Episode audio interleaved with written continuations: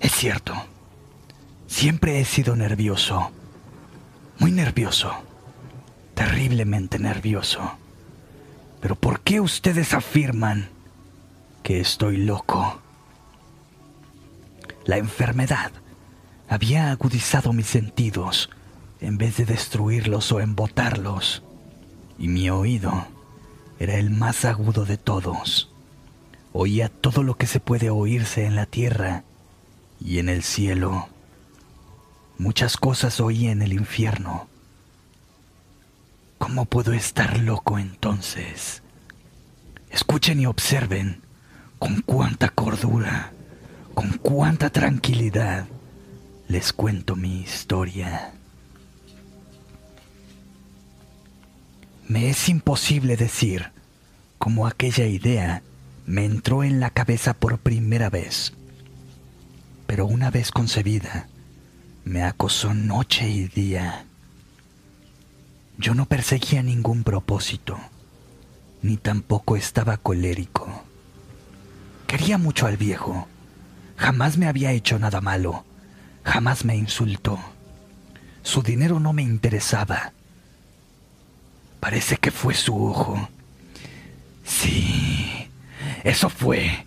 Tenía un ojo semejante al de un buitre. Un ojo celeste y velado por una tela. Cada vez que lo clavaba en mí, se me helaba la sangre. Y así, poco a poco, muy gradualmente, me fui, me fui decidiendo a matar al viejo y librarme de aquel ojo para siempre. Presten atención ahora. Ustedes me toman por un loco, pero los locos no saben nada. En cambio, si hubieran podido verme, si hubieran podido ver con qué habilidad procedí, con qué cuidado, con qué previsión, con qué disimulo me puse a la obra. Jamás fui más amable con el viejo que la semana antes de matarlo. Todas las noches, hacia las doce, hacía yo girar el picaporte de su puerta y la abría. Oh, tan suavemente.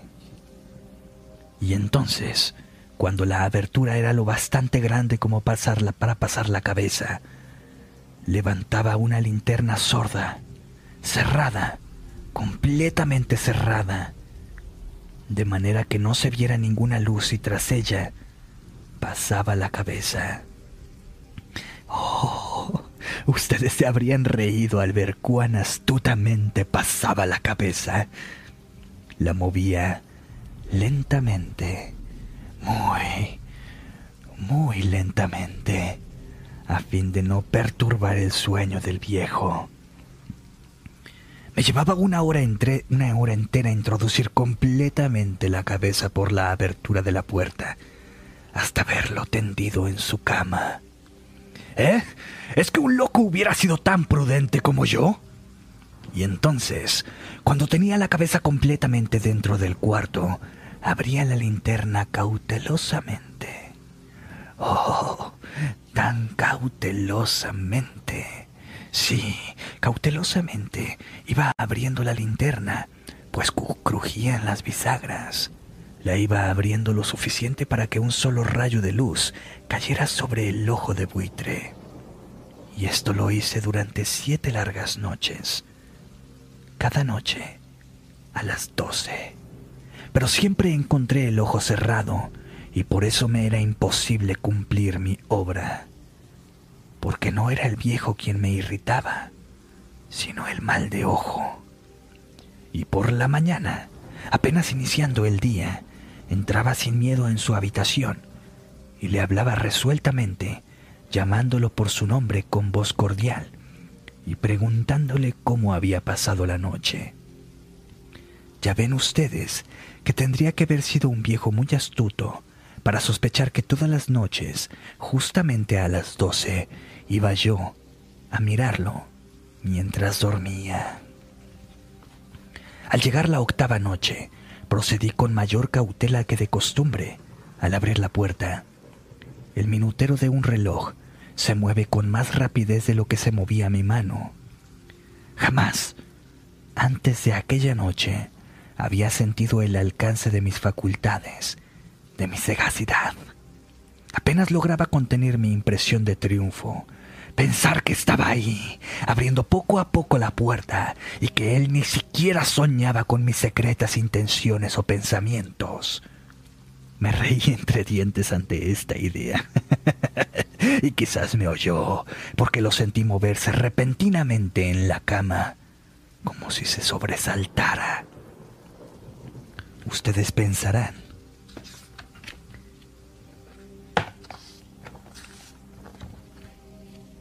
Ustedes pensarán que me eché hacia atrás, pero no. Su cuarto estaba tan negro como la pez, ya que el viejo cerraba completamente las persianas por miedo a los ladrones.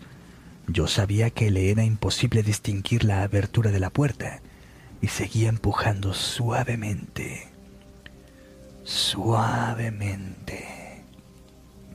Había ya pasado la cabeza y me disponía a abrir la linterna, cuando mi pulgar resbaló en el cierre metálico y el viejo se enderezó en el lecho gritando, ¡Eh! ¿Quién está ahí? Permanecí inmóvil, sin decir ni una sola palabra. Durante una hora entera no moví ni un solo músculo. Y en todo ese tiempo no oí que volviera a tenderse en la cama. Seguía sentado, escuchando, tal como yo lo había hecho, noche tras noche, mientras escuchaba en la pared, en la pared los taladros cuyo sonido anunciaba la muerte. Oí de pronto un leve quejido y supe que era el quejido que nace del terror. No expresaba dolor o pena. Oh, no. Era el ahogado sonido que brota del fondo del alma cuando el espanto la sobrecoge. Bien conocía yo ese sonido. Muchas noches, justamente a las doce, cuando el mundo entero dormía, surgió de mi pecho, ahogando con su espantoso eco los terrores que me enloquecían. Repito que lo conocía bien. Comprendí lo que estaba sintiendo el viejo y le tuve lástima, aunque me reía en el fondo de mi corazón. Comprendí que había estado despierto desde el primer leve ruido, cuando se movió en la cama. Había tratado de decirse que aquel ruido no era nada, pero sin conseguirlo. Pensaba, no es más que el viento en la chimenea o un grillo que chirrió una sola vez. Sí, había tratado de darse ánimo con esas suposiciones, pero todo era en vano. Todo era en vano, porque la muerte se habría aproximado hacia él, deslizándose, furtiva, y envolvía a su víctima. Y la fúnebre influencia de aquella sombra imperceptible, era lo que movía a sentir, aunque no podía verla ni oírla, a sentir la presencia de mi cabeza dentro de la habitación.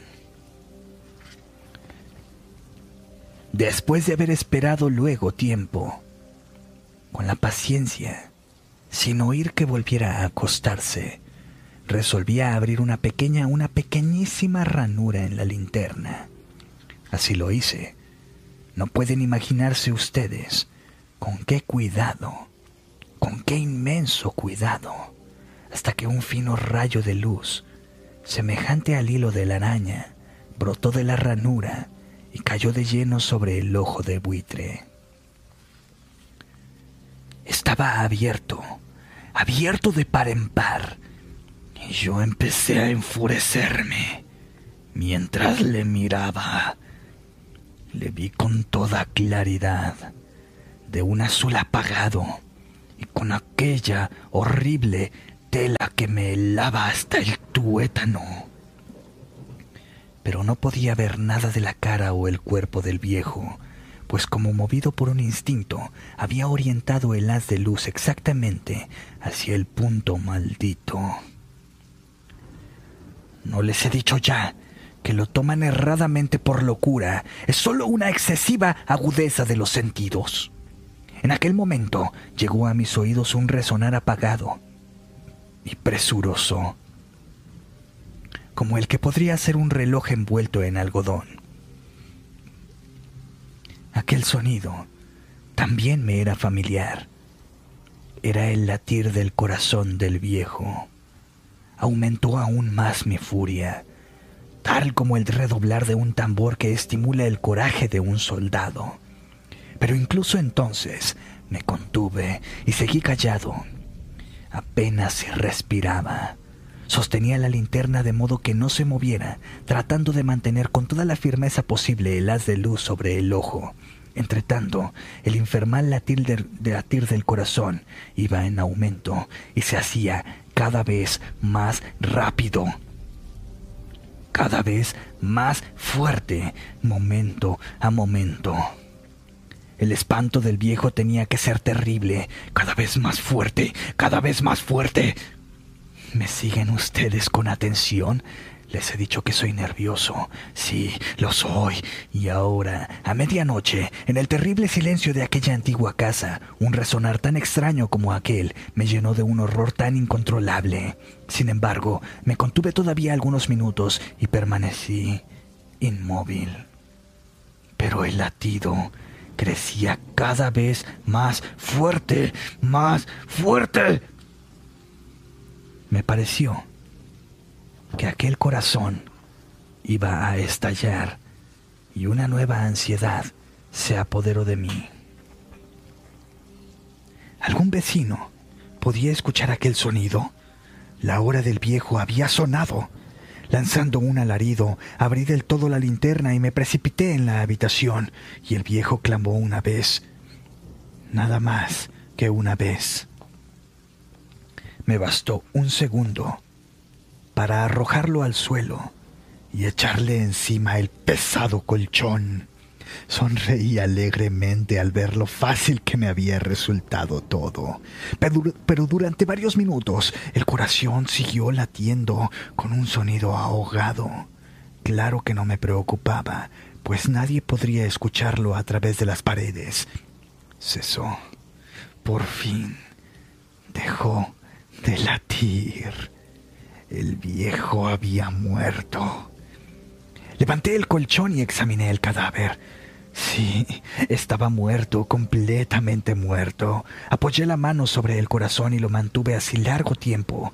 No se sentía el menor latido. El viejo estaba bien muerto. Su ojo no volvería a molestarme. Si ustedes continúan tomándome por loco, dejarán de hacerlo cuando les escriba las astutas precauciones que adopté para esconder el cadáver. La noche avanzaba mientras yo cumplía mi trabajo con rapidez, pero en silencio, ante todo, descuarticé el cadáver. Le corté la cabeza, brazos y piernas. Levanté luego tres planchas del piso de la habitación y escondí los restos en el hueco. Volví a colocar los tablones con tanta habilidad que ningún ojo humano, ni siquiera el suyo, hubiera podido advertir la menor diferencia no había nada que lavar, ninguna mancha, ningún rastro de sangre. Yo era demasiado precavido para eso. Una cuba había recogido todo.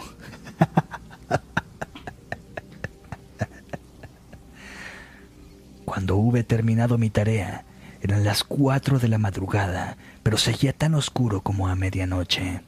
En momentos en que se oían las campanadas de la hora, golpearon a la puerta de la calle. Acudí a abrir con toda tranquilidad, pues ¿qué podía temer ahora?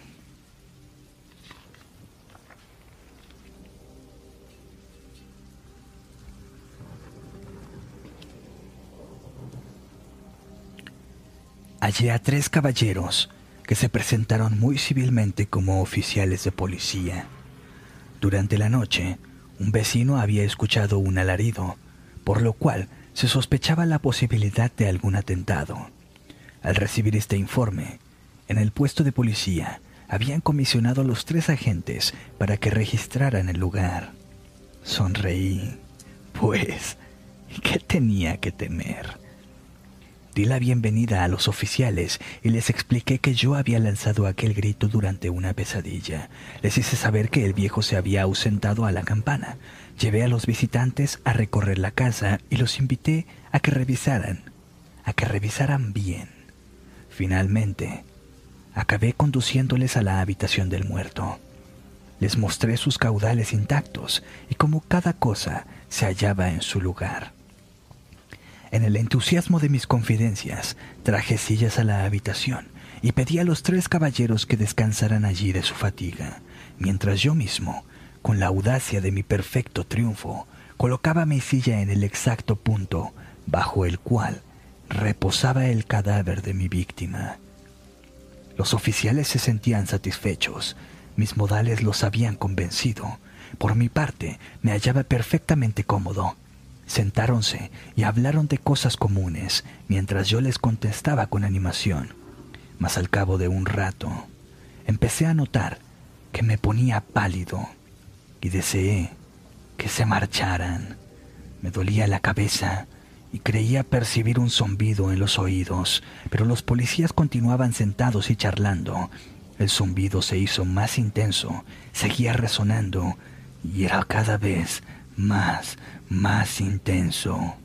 Hablé en voz muy alta para liberarme de esa sensación, pero continuaba lo mismo y se sentía, iba haciendo cada vez más claramente este sonido, hasta que al fin me di cuenta de que aquel sonido no se producía dentro de mis oídos. Sin duda, debí de ponerme muy pálido, pero seguía hablando con creciente soltura y levantando mucho la voz. Empero el sonido aumentaba. ¿Y qué podía hacer yo?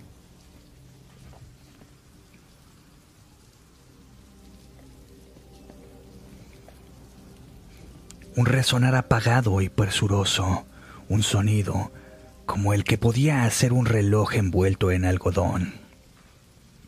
Yo jadeaba, tratando de recobrar el aliento, y sin embargo los policías no habían oído nada. Hablé con mayor rapidez, con vehemencia, pero el sonido crecía continuamente. Me puse en pie y discutí sobre insignificancias en voz muy alta y con violentas gesticulaciones, pero el sonido crecía continuamente. ¿Por qué no se iban? Anduve de un lado a otro a grandes pasos como si las observaciones de aquellos hombres me enfurecieran, pero el sonido crecía continuamente. ¡Oh, Dios! ¿Pero qué podía hacer yo? Lancé espumarrajos de rabia, maldije, juré, Balanceando la silla sobre la cual me había sentado, raspé con ella las tablas del piso, pero el sonido sobrepujaba a todos los otros y crecía sin cesar, más, más alto, más alto. Y entre tanto, los hombres seguían charlando plácidamente y sonriendo. Era posible que no oyeran. ¡Santo Dios! No, no. Creo que oían y sospechaban, sabían y estaban burlándose de mi horror. Sí, lo pensé, y así lo pienso hoy. Pero cualquier cosa era preferible a aquella agonía. Cualquier cosa sería más tolerable que aquel escarnio. No podía soportar más tiempo sus sonrisas hipócritas, así que sentía que gritar o morir. Y entonces, una vez más, escuchen más fuerte, más fuerte, más fuerte, más fuerte. Basta ya de fingir, malvados. Confieso que lo maté. Levanten esos tablones. Ahí, ahí, donde está latiendo su horrible corazón.